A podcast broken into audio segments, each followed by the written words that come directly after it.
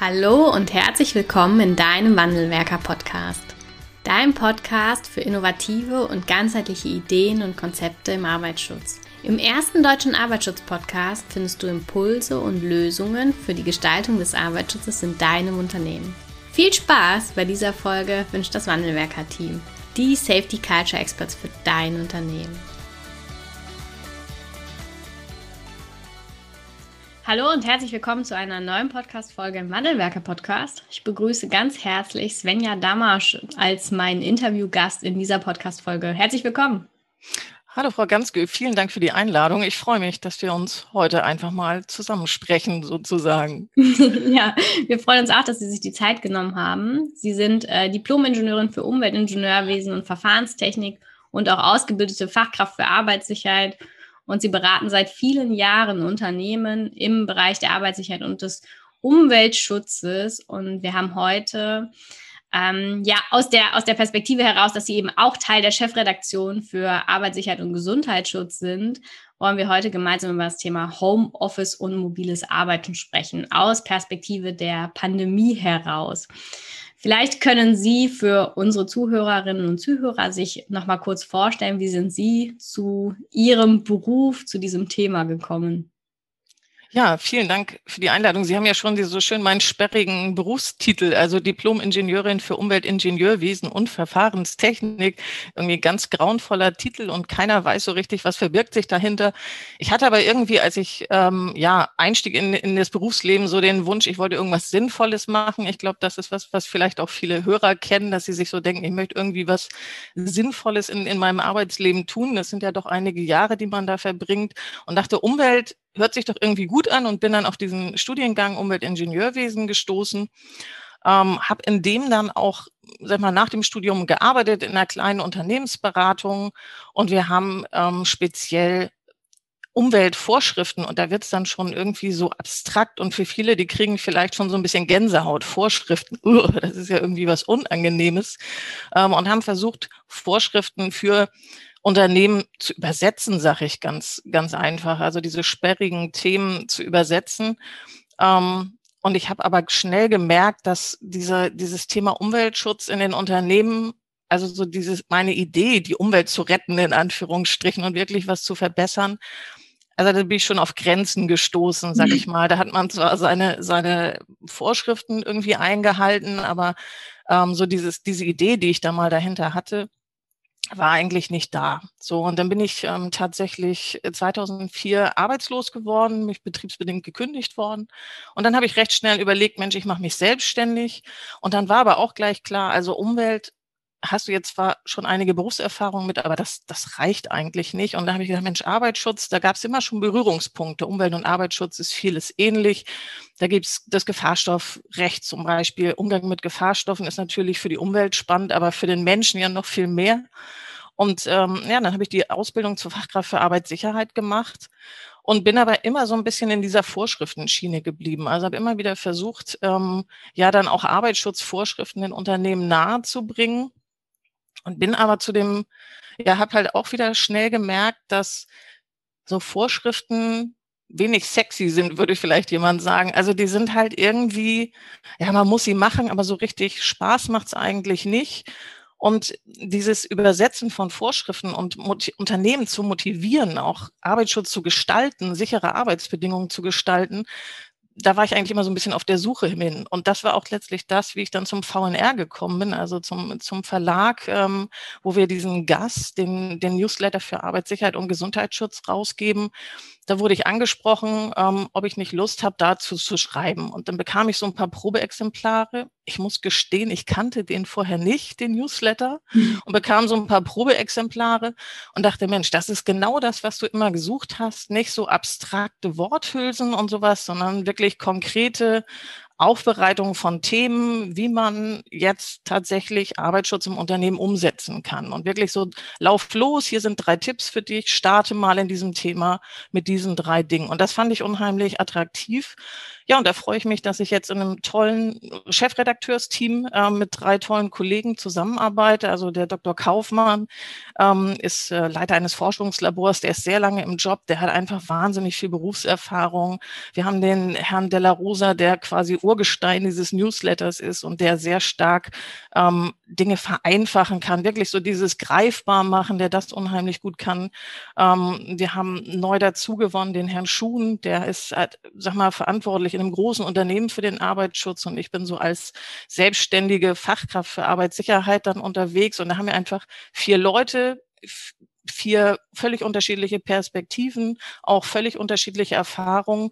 Ja, und da versuchen wir halt regelmäßig alle zwei Wochen für unsere Kunden äh, und Leser so ein bisschen ähm, Arbeitsschutz greifbar zu machen. Und das ist so letztlich auch der Part, wie wir dann heute ja so zusammengekommen sind, sozusagen über das Thema Homeoffice, was natürlich, weil es so wahnsinnig viele Leute in der aktuellen Zeit betrifft, einfach ähm, ja einfach ein Bedauerbrenner ist. Wir hatten mal gedacht, es wäre vielleicht nur so ein, so ein kurzzeitiges, wir müssten uns beeilen und bestimmt äh, müssen wir uns jetzt im nächsten Monat, müssen wir alles lösen und alles berichten zu dem Thema. Also Sie haben es gesagt, 13 Monate stecken wir jetzt schon so ein bisschen in dieser Pandemie und das Homeoffice bleibt.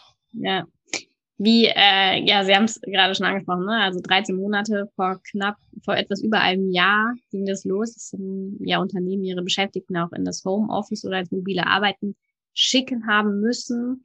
Wie haben Sie das erlebt? Ähm, seither diese Umgestaltung der Arbeitswelt, wie erleben Sie das von den Unternehmen, der Arbeitgeber, die Sie beraten? Und wie erleben Sie das vielleicht auch von Seiten der Beschäftigten, die natürlich diejenigen sind, die das letztendlich auch vielleicht aus Ihrer Perspektive nochmal ganz anders sehen als Arbeitgeber? Also was ich tatsächlich gerade in dieser ersten Phase persönlich erlebt habe, war, dass das so holter die Polter natürlich war. Also dieser Lockdown kam quasi von heute auf morgen und es war wirklich so, äh, es wurden schnell bei einem örtlichen regionalen Elektronikmarkt, man soll ja keine Werbung machen, wurden schnell ein paar Laptops gekauft, die wurden irgendwie schnell aufgesetzt und den Mitarbeitern in die Hand gedrückt und dann hieß es so, du gehst jetzt morgen ins Homeoffice.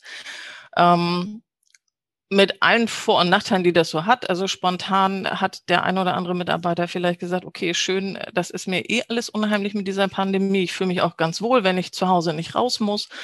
Aber natürlich auch ähm, ja mit den Nachteilen, dass irgendwie noch nichts so richtig strukturiert ist. Also wir sind im Prinzip losgelaufen, ähm, nach Hause gekommen, da gab's vermutlich bei den meisten nicht wirklich einen vernünftigen Arbeitsplatz. Also ich habe gelernt, also aus Rückmeldungen äh, und aus Videokonferenzen, dass es dann so hieß, ja, ich habe sogar einen höhenverstellbaren Schreibtisch zu Hause. Mein Bügelbrett hat mehrere äh, Stufen, die kann ich so hoch und runter stellen. Ähm, also da, da ist natürlich ganz viel letztlich improvisiert worden, was die Technik angeht, was die Kommunikation mit dem Arbeitgeber, mit den Teamkollegen angeht, was auch die Einrichtung des eigenen Arbeitsplatzes angeht. Und ähm, ja, es war halt aber auch ein schönes Abenteuer. Der eine oder andere hat schnell gemerkt, wie viel Lebenszeit er spart, weil er nicht mehr sich nicht mehr durch den Stau stehen muss. Also ich persönlich äh, wohne ja in Norddeutschland und rund um Hamburg. Jeder, der in der Region wohnt, weiß, wie viele Stunden man da so auf der Autobahn verbringt, egal wo man um Hamburg rum möchte oder durch Hamburg durch. Hat auch große Vorteile. Aber es ist ähm, halt vor allem erstmal so eine Improvisation gewesen. Hm. Das, das würde ich sagen, ist so, ist so der erste Teil. Ich habe auch das sehr unterschiedlich erlebt in den Unternehmen. Es gab Unternehmen, die schon bevor der Lockdown ausgesprochen wurde, sich sehr viele Gedanken gemacht haben und von selbst auf die Idee gekommen sind, sozusagen Homeoffice einzurichten. Ich habe aber auch Unternehmen, die auch heute noch überlegen, ob sie nicht Argumente finden, warum man nicht ins Homeoffice gehen kann. Mhm. Das ist da sehr unterschiedlich und ich, wir wollen ja nachher auch noch so ein bisschen zu den zu den Nachteilen des Homeoffice kommen. Und ein Nachteil, und zwar einfach aus der Perspektive der Unternehmen und auch der Führungskräfte, ist sicherlich, dass man so dieses Gefühl hat, ähm, was macht denn der da eigentlich zu Hause? Ne? Sitzt er jetzt heute bei uns, scheint heute traumhaft die Sonne? Sitzt er jetzt nur im Garten und lässt sich da die Sonne auf den Pelz scheinen oder arbeitet er wirklich? Also ich denke, da ist es ganz gemischt bei den Unternehmen, wie das ankommt, sowohl bei den Mitarbeitern als auch bei Führungskräften und ähm, Teams, die dann ja. auch einfach Leben. neu zusammenarbeiten müssen. Entschuldigung. Ja, alles gut. Ähm, finden Sie, also es sind ja jetzt 13 Monate roundabout, ähm, erleben Sie, dass die Unternehmen da zum Teil auch angekommen sind in dieser neuen Struktur oder warten alle darauf, dass es wieder zurückgeht und dass sie zurück zu ihren alten Strukturen können? Ähm, auch das würde ich sagen, ist gemischt. Ähm, ich glaube, dass niemand, also kein einziges Unternehmen, was ich kenne, träumt davon, jetzt so ein Dauer-Homeoffice zu haben, wo wirklich der Mitarbeiter wie jetzt auch fünf Tage die Woche außerhalb des Unternehmens arbeitet. Da habe ich eigentlich noch kein Unternehmen gefunden, was mir gesagt hat, oder auch keine Mitarbeiter, die sagen, ich möchte wirklich nur von zu Hause aus arbeiten, das ist so toll, ähm, so stelle ich mir die Zukunft vor. Ähm, was ich vielfach höre, und das können sich ich sowohl die Unternehmen, mit denen ich zusammenarbeite, als auch die Mitarbeiter, mit denen ich spreche, gut vorstellen, sind. Solche Hybridlösungen, nenne ich sie mal, dass man sagt, ähm, ein, zwei Tage die Woche ähm, kann der Mitarbeiter ins Homeoffice. Die Vorteile, die das Homeoffice da für ihn hat, auch nutzen und ähm, die übrigen zwei, drei Tage ist er dann im Büro für Meetings, für Austausch mit den Kollegen. Also das ist so das, was mir sowohl von Mitarbeitern als auch von Unternehmen wiedergespiegelt wird. Und wenn man so ein bisschen die Umfragen sich durchliest rund um das Thema Homeoffice, dann spiegelt es das eigentlich auch. Hm. Ja, dass da, ähm, weil der, der Kontakt ne, zu ähm, ja, Kolleginnen und Kollegen einfach für viele fehlt, also diese soziale Komponente, für die man die, für die man dann auch gerne mal eine Stunde auf der Autobahn steht, um sie dann mitgenießen zu dürfen. Man muss vielleicht auch dazu sagen, dass es ja auch unterschiedliche Antriebe von Menschen gibt zu arbeiten. Also ich ähm, habe zum Beispiel bei mir in, in meinem Ingenieurbüro ähm, Mütter mit kleineren Kindern, die sagen, ich möchte arbeiten, um andere Menschen zu treffen. Also es kommt mir gar nicht so sehr auf die Arbeitsaufgabe in dem Zusammenhang an, sondern ich möchte einfach ähm, mal raus, möchte andere Themen besprechen und möchte da so ein bisschen was auch vielleicht für meinen Kopf tun. Und dann ist natürlich dieses rein von zu Hause arbeiten und ich nehme an, das können Sie bestätigen, gerade mit kleinen Kindern ähm, oder jetzt in dieser Pandemiezeit, ganz ehrlich, äh, wenn zwei Erwachsene im Homeoffice sind, jeder hat eine Videokonferenz, der Große muss Homeschooling machen und die Kleine möchte Aufmerksamkeit, das ist ja auch zum Wahnsinnig werden. Also es ja. ist nicht in jeder Situation das Beste. Ja, das stimmt, das ist natürlich eine Herausforderung. Man hat dann zwei Chancen, entweder sehr resilient zu werden oder äh, zu kapitulieren. Aber ja, es ja. gibt, man muss da schon, glaube ich, auch gerade mit kleinen Kindern viele, viele Strategien und Tools für sich persönlich finden, um dann auch in so einer Pandemie als Familie überleben zu können. Das, ist, das hört sich irgendwie böse an, aber es fühlt sich wahrscheinlich manchmal so an, ne? Es sind viele Bedürfnisse, ne? Sie haben ja gerade schon alle Parteien angesprochen. Mann, Frau und zwei Kinder, vielleicht ein Homeschooling, ein Kindergartenkind. Das sind einmal vier unterschiedliche Bedürfnisse, die zuvor an ganz unterschiedlichen Stellen auch ähm, wahrgenommen werden konnten, ne, durch Betreuer, durch ähm, Arbeitgeber, ähm, ja, durch, durch einfach auch voneinander mal ein bisschen fern sein. Das gehört auch zu einer guten Beziehung dazu. das ist natürlich in so einer Pandemie dann nochmal ein bisschen anders. Also wir haben ja noch kein Homeschooling-Kind. Ähm, da habe ich auch, äh, ziehe ich auch meinen Respekt, also meinen Hut vor, für diejenigen, die das in diesem Jahr leisten durften. Ähm, ja, und da wird es aber sicherlich dann auch andere Lösungen wieder geben. Können wir einmal einsteigen in die Unterschiede, die es da gibt zwischen Homeoffice und mobilem Arbeiten? Ich kann mir vorstellen, dass das für viele sehr bekannt mittlerweile ist, aber vielleicht wir den, holen wir den einen oder anderen noch mal kurz ab. Was sind die Unterschiede in den beiden Arbeitsformen? Genau, das können wir, ich würde das ganz gerne noch so ein ganz klein bisschen ergänzen um den Telearbeitsplatz, weil das ist eigentlich so der einzig rechtlich wirklich beschriebene Arbeitsplatz ist der Telearbeitsplatz und der Telearbeitsplatz ist wirklich ein fest in der Wohnung eingerichteter Arbeitsplatz, der im Prinzip auch der Arbeitsstättenverordnung im Großen und Ganzen entspricht. Also alles, was dann so an Ergonomie angeht. Ich muss zwar keinen Feuerlöscher bereithalten, aber ansonsten äh, und keine Fluchtwegs, ne? keine Fluchtwegsbeschilderung, aber die Sache mit dem Bügelbrett wird kritisch. Mhm. Ähm, das äh, also es sei denn, Sie haben ein sehr luxuriöses Bügelbrett. Das, das vermag ich nicht zu sagen. Nein, also letztlich da gelten im Telearbeitsplatz, der ist relativ klar geregelt. Ähm, und da gelten die, die entsprechenden Rahmenbedingungen der Arbeitsstättenverordnung. So, also insofern den vielleicht nochmal rausgenommen. Und dann ist der ist das sogenannte Homeoffice, so wie es jetzt in dieser Pandemiezeit ähm, ja verstanden wird auch, ist eigentlich ein Teil des mobilen Arbeitens. Aber auch nicht genau das Gleiche. Denn mobiles Arbeiten, wenn wir uns das mal vorstellen, wo kommt das her? Ähm, aus der klassischen Überlegung, wenn der Mitarbeiter nicht an einem festen Schreibtisch sitzt, dann ist er bestimmt auf Dienstreise und wenn er im Zug ist oder im Flugzeug oder hat zwischendurch eine halbe Stunde Pause und trinkt einen Kaffee im Café vor seinem Termin, dann packt er seinen Laptop aus und dann ähm, arbeitet er da was. Das ist so die klassische Idee des mobilen Arbeitens. Ähm, und dieses Homeoffice wie es jetzt in diesen Pandemiezeiten ist, ist halt irgendwas so in der Art dazwischen.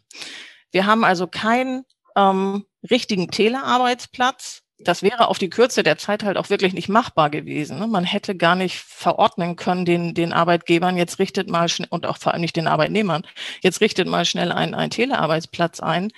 Ähm, sondern man hat jetzt dieses Homeoffice als Teil des mobilen Arbeitens wo ich halt keine ganz genauen festen äh, Vorgaben der Arbeitsstättenverordnung habe ähm, und arbeite, und das ist das Schöne an diesem Wort Homeoffice, halt eigentlich auch nicht so ganz mobil, weil Homeoffice bedeutet eigentlich schon, dass ich zu Hause arbeite. Ich mache also eigentlich das Gleiche, was ich sonst im Büro machen würde, zu Hause an meinem Arbeitsplatz. Und das ist tatsächlich jetzt sprachlich schon mal so ein, so ein kleiner Unterschied. Unternehmen, die mit dem Mitarbeiter Mobile Office ähm, vereinbaren, da kann, er, kann man halt auch bei der Schwiegermutter oder im Ferienhaus oder so arbeiten, während Homeoffice formell bedeutet beim Mitarbeiter zu Hause. Ne, trotzdem bleibt es halt Teil des mobilen Arbeitens. Das heißt, der Arbeitsplatz kann in einer gewissen Art und Weise eingerichtet sein.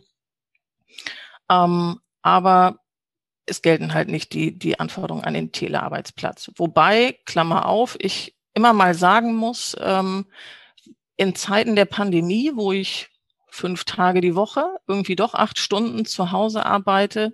Und das ist jetzt ein Teil, den ich auch immer versuche, in den Beratungen mit meinen, mit meinen Kunden klarzumachen. Manchmal muss man auch nicht nur den Paragraphen auslegen, sondern ein bisschen das Schutzziel auch mal anschauen. Worum geht's denn eigentlich? Und es geht ja darum, den Mitarbeiter zu schützen, beispielsweise vor Nacken-Schulterbeschwerden.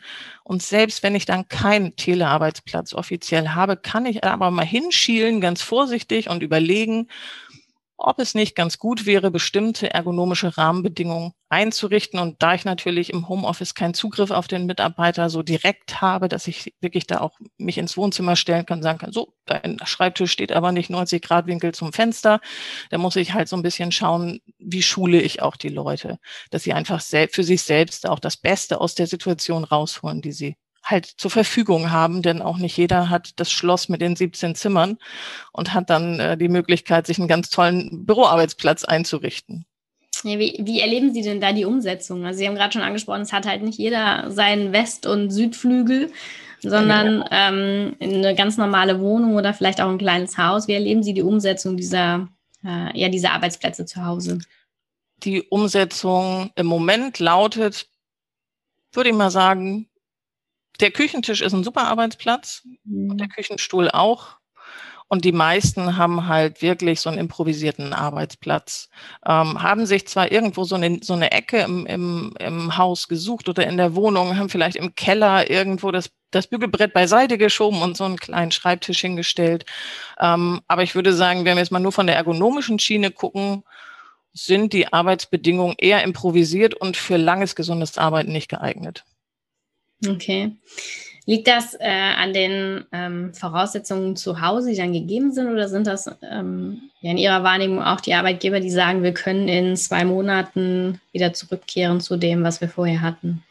Ich glaube ganz klar, dass ein Teil des Ganzen ist, dass wir alle hoffen, dass irgendwann dieses Ende kommt. So en irgendwann ist endlich dieses Ende da, auf das alle hinfiebern. Im Moment ja umso mehr eigentlich, ähm, so dass man sich im Moment greifbar. Ja, aber wir merken das ja. Es ist ja äh, so, dass Gefühle, und dazu gehören ja auch letztlich alle Ängste und, und Belastungen rund um diese Pandemie, da, mit dem Verstand komme ich da ja oft nicht so weiter. Da, da sind halt Bedürfnisse da, da sind Gefühle dazu da, die kriege ich nicht immer in klar strukturierte Bahnen gelenkt. Ähm, und insofern ist schon so, dass alle immer sagen, und das merke ich ganz, auch in ganz vielen anderen Themen im Arbeitsschutz, ähm, da heißt es immer, na, wir haben ja noch Corona, nach Corona. Also nach Corona machen wir dann das und das.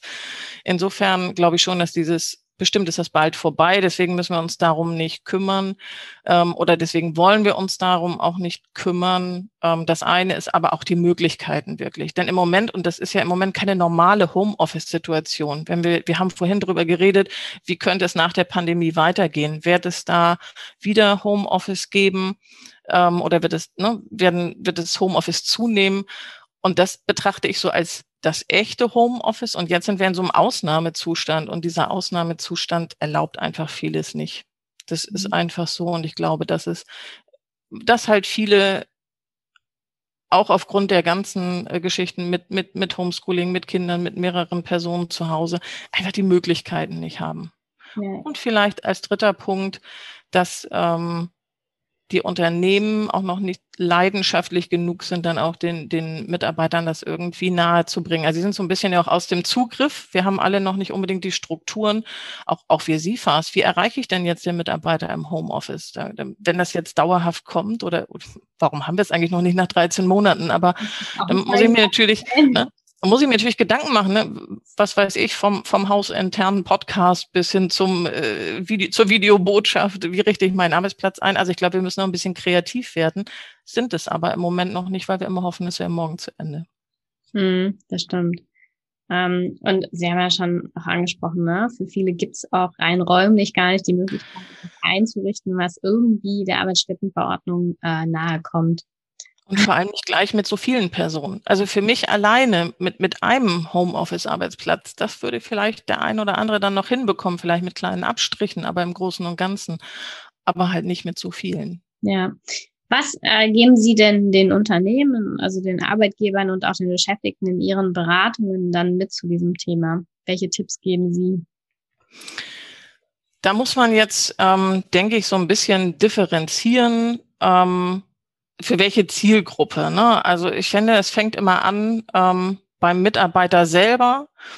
Und ich glaube, für den Mitarbeiter selber ähm, ist erstmal ganz wichtig, dass er irgendwie diese, sein, seinen Arbeitsplatz, wir haben halt viel auch über Ergonomie geredet, aber sehr stark geht es ja auch äh, um das Thema der psychischen Belastung, psychische Beanspruchung, also diese ganzen Themen Arbeitsorganisation, soziale Beziehungen.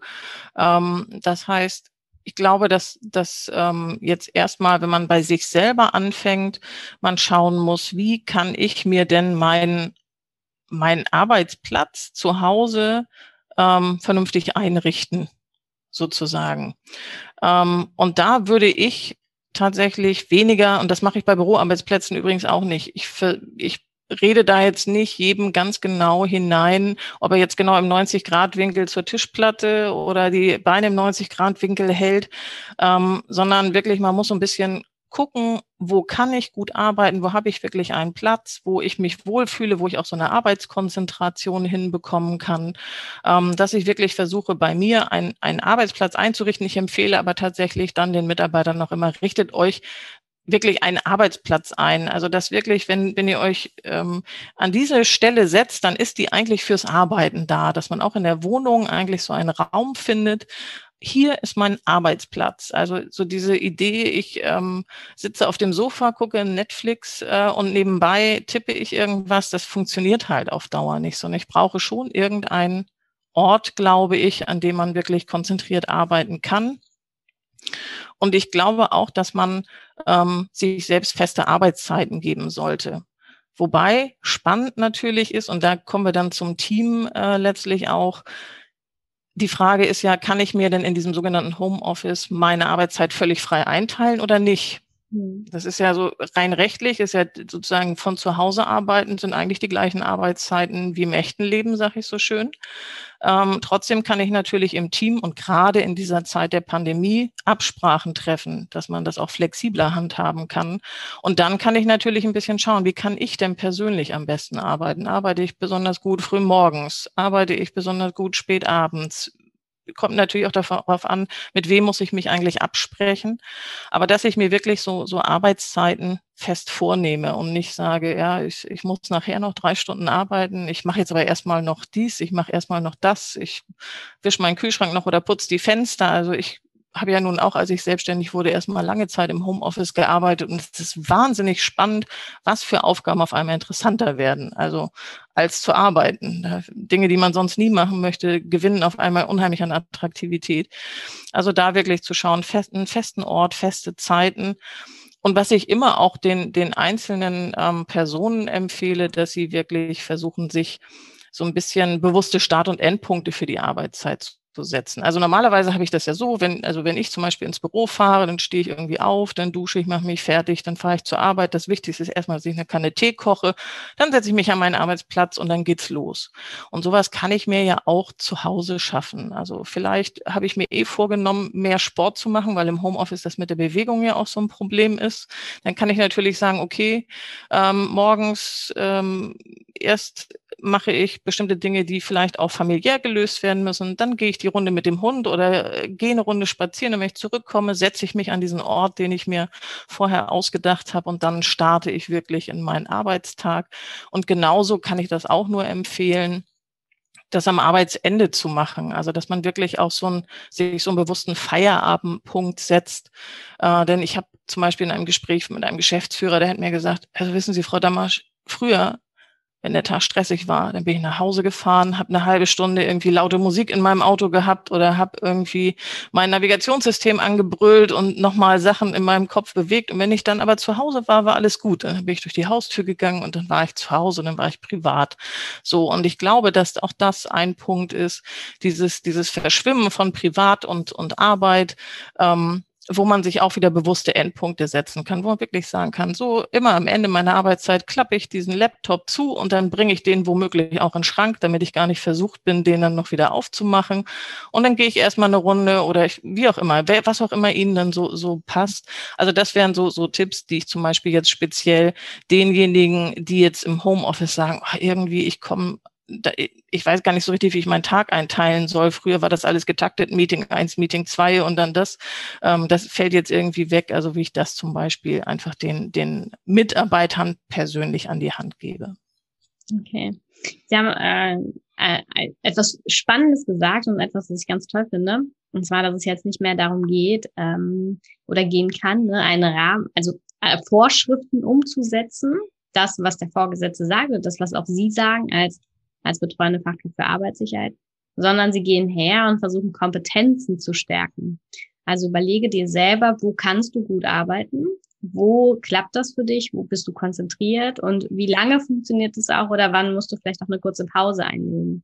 Und da wird auch unsere Zukunft liegen müssen, wenn wir weiterhin auch mit vielen Menschen remote äh, arbeiten oder im Homeoffice arbeiten, dass wir viel mehr dahin gehen müssen, auch im Arbeitsschutz Kompetenzen zu stärken und nicht zu sagen, das geht so oder das geht so. Ganz ehrlich gesagt, unabhängig vom digitalen Arbeiten ist das eigentlich eine feine Sache. Also ich erlebe ja selbst in unserem kleinen Büro, wir sind nur drei Mitarbeiter, also ich und, und zwei Mitarbeiterinnen, aber wir haben alle unseren eigenen Kopf. Und meine Erfahrung sagt, es funktioniert viel besser, wenn ich ähm, meinen Mitarbeitern sage, wo will ich hin? Ihnen aber den Freiraum lasse zu sagen, wie sie zu diesem Ziel kommen. Und ich glaube, jede Mutter kennt das auch immer. Das ist ja das Leidige immer bei Mathe-Hausaufgaben oder sowas. Leider wird ja da nicht immer nur das Ergebnis bewertet, sondern immer der, der Weg dahin. Und es gibt so oft viele Wege nach Rom. Und ich glaube aber wirklich, dass ähm, Mitarbeiter am zufriedensten sind und auch am effektivsten, wenn sie so ein ganz klein bisschen ähm, selbstbestimmt das Ganze regeln können und selbstbestimmt überlegen, wie sie Dinge angehen, auch im Team sich vielleicht absprechen und zu sagen, wie können wir eigentlich das Ziel, was wir haben, die Aufgabe, die wir lösen müssen, müssen bis zu XY, wie können wir die am besten erreichen? Äh, auch da finde ich es total sinnvoll zu sagen, Mensch, das ist die Aufgabe, Enddatum ist das, Zwischenschritte sind die und die. Ähm, wie ihr da hinkommt, ist mir eigentlich egal. Ich stehe für euch zur Verfügung. Ich, ich gebe euch gerne Rückendeckung. Ich kann mir auch Zwischenergebnisse angucken.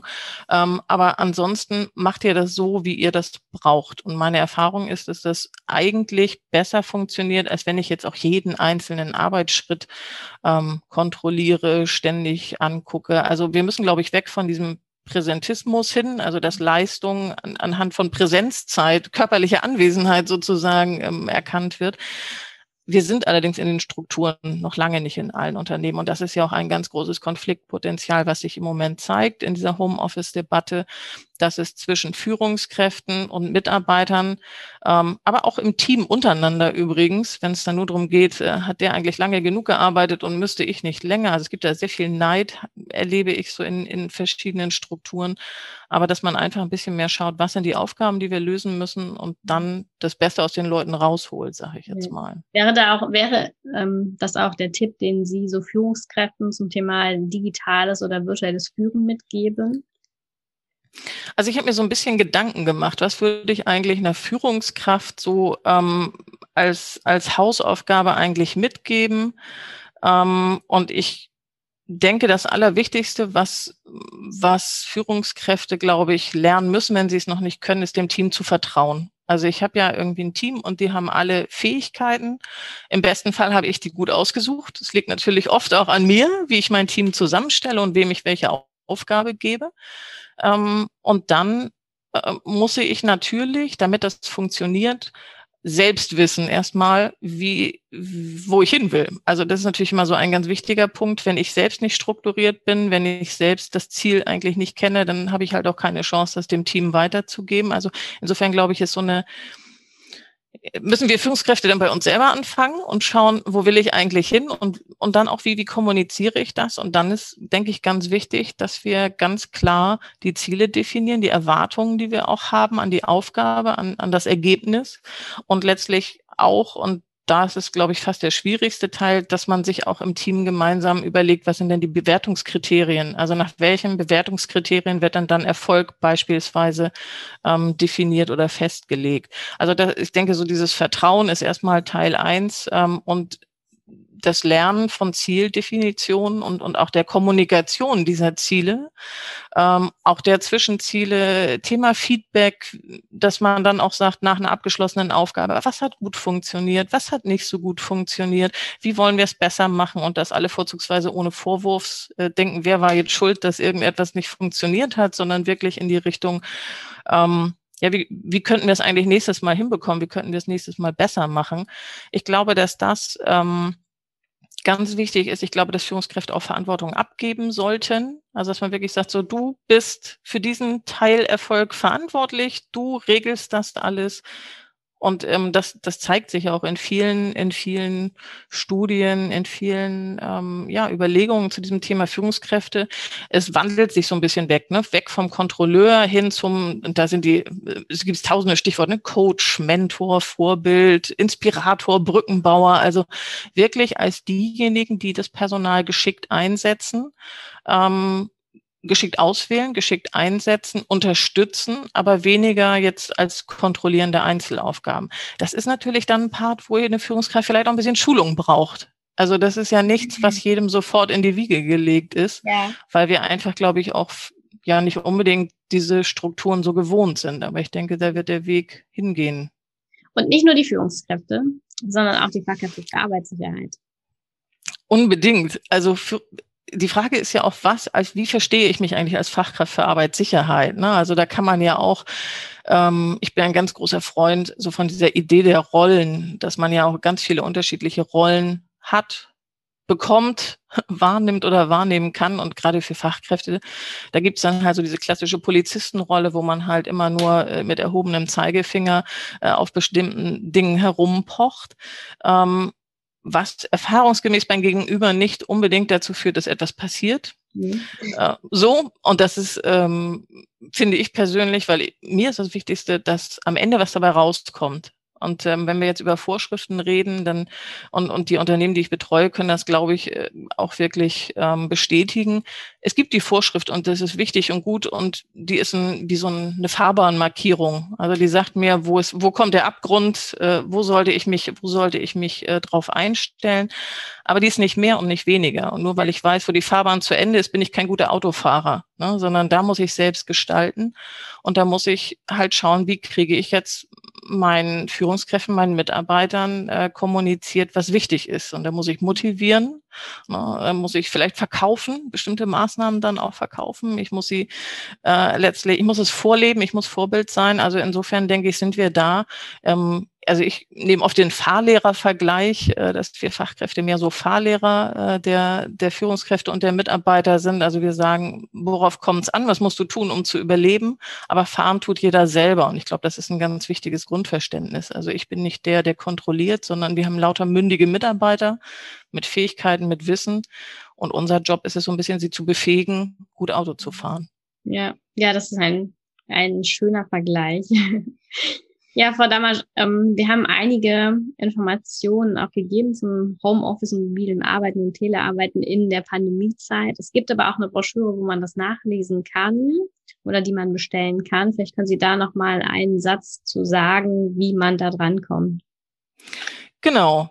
Ähm, ich hoffe, wir können das irgendwie über Sie zum Download bereitstellen. Mhm. Ansonsten kriegen Sie die bei uns unter www.safetyexperts. Da kriegen Sie also sowohl für alle Podcast-Hörer diese Broschüre und wir haben auch ein kleines Bonus, ähm, ein Osterei sozusagen mit dazugelegt. Das ist wirklich ein Osterei, weil es findet sich, glaube ich, auf, ungefähr auf der vorletzten Seite der Broschüre, das kleine Ei. Also haben wir gut versteckt, ruhig bis zum Ende lesen. Kleiner Tipp, dann äh, hat man auf jeden Fall das Ganze. Dass wir auch diesen Newsletter, ich hatte ja berichtet, wir sind ich bin da in der Chefredaktion, wo wir einfach auch noch viele andere Tipps äh, geben und wo natürlich das Homeoffice auch in den nächsten Monaten, fürchte ich, weiterhin Thema sein wird, wo wir da auch ein, sag mal, kostenloses Probeabo für einen Monat ähm, anbieten, wo man dann auch letztlich keinerlei Verpflichtungen eingeht, sondern da auch wieder raus ist, wenn man dann sagt, das ist doch irgendwie nichts für mich. Und wie gesagt, das bekommen Sie unter www.safetyexperts.de. Liebe Frau Damasch, ganz herzlichen Dank, dass Sie unser Gast waren ähm, und auch Ihre Erfahrungen und Eindrücke zu, zu diesem Thema mitgebracht haben. Ich wünsche Ihnen jetzt noch ein schönes Osterfest. Wir haben uns nämlich jetzt hier am Ostersamstag getroffen und dass Sie weiterhin so schönes Wetter haben und viel Erfolg weiterhin für Ihre Arbeit.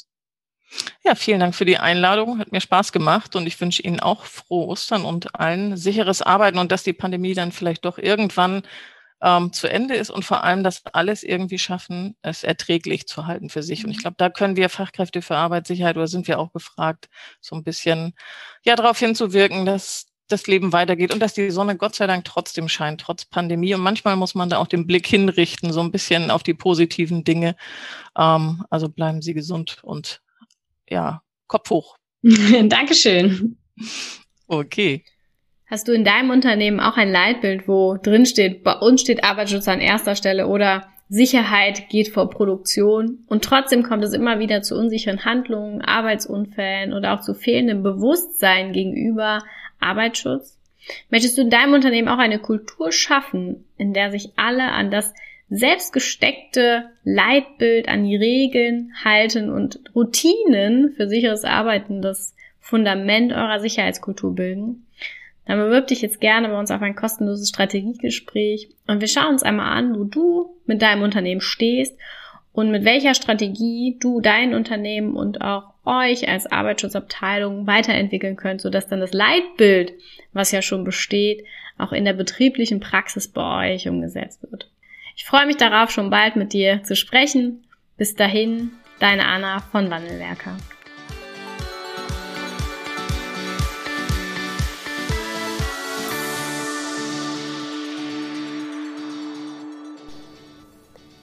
Ganz herzlichen Dank fürs Zuhören und dass du bis zum Ende dabei geblieben bist. Wenn dir der Podcast gefallen hat, freuen wir uns über eine Bewertung von dir. Wenn du keine Folge mehr verpassen willst, abonniere einfach unseren Wandelwerker-Kanal. Wir freuen uns, wenn du bald wieder reinhörst. Alles Liebe, Anna vom Wandelwerker-Team.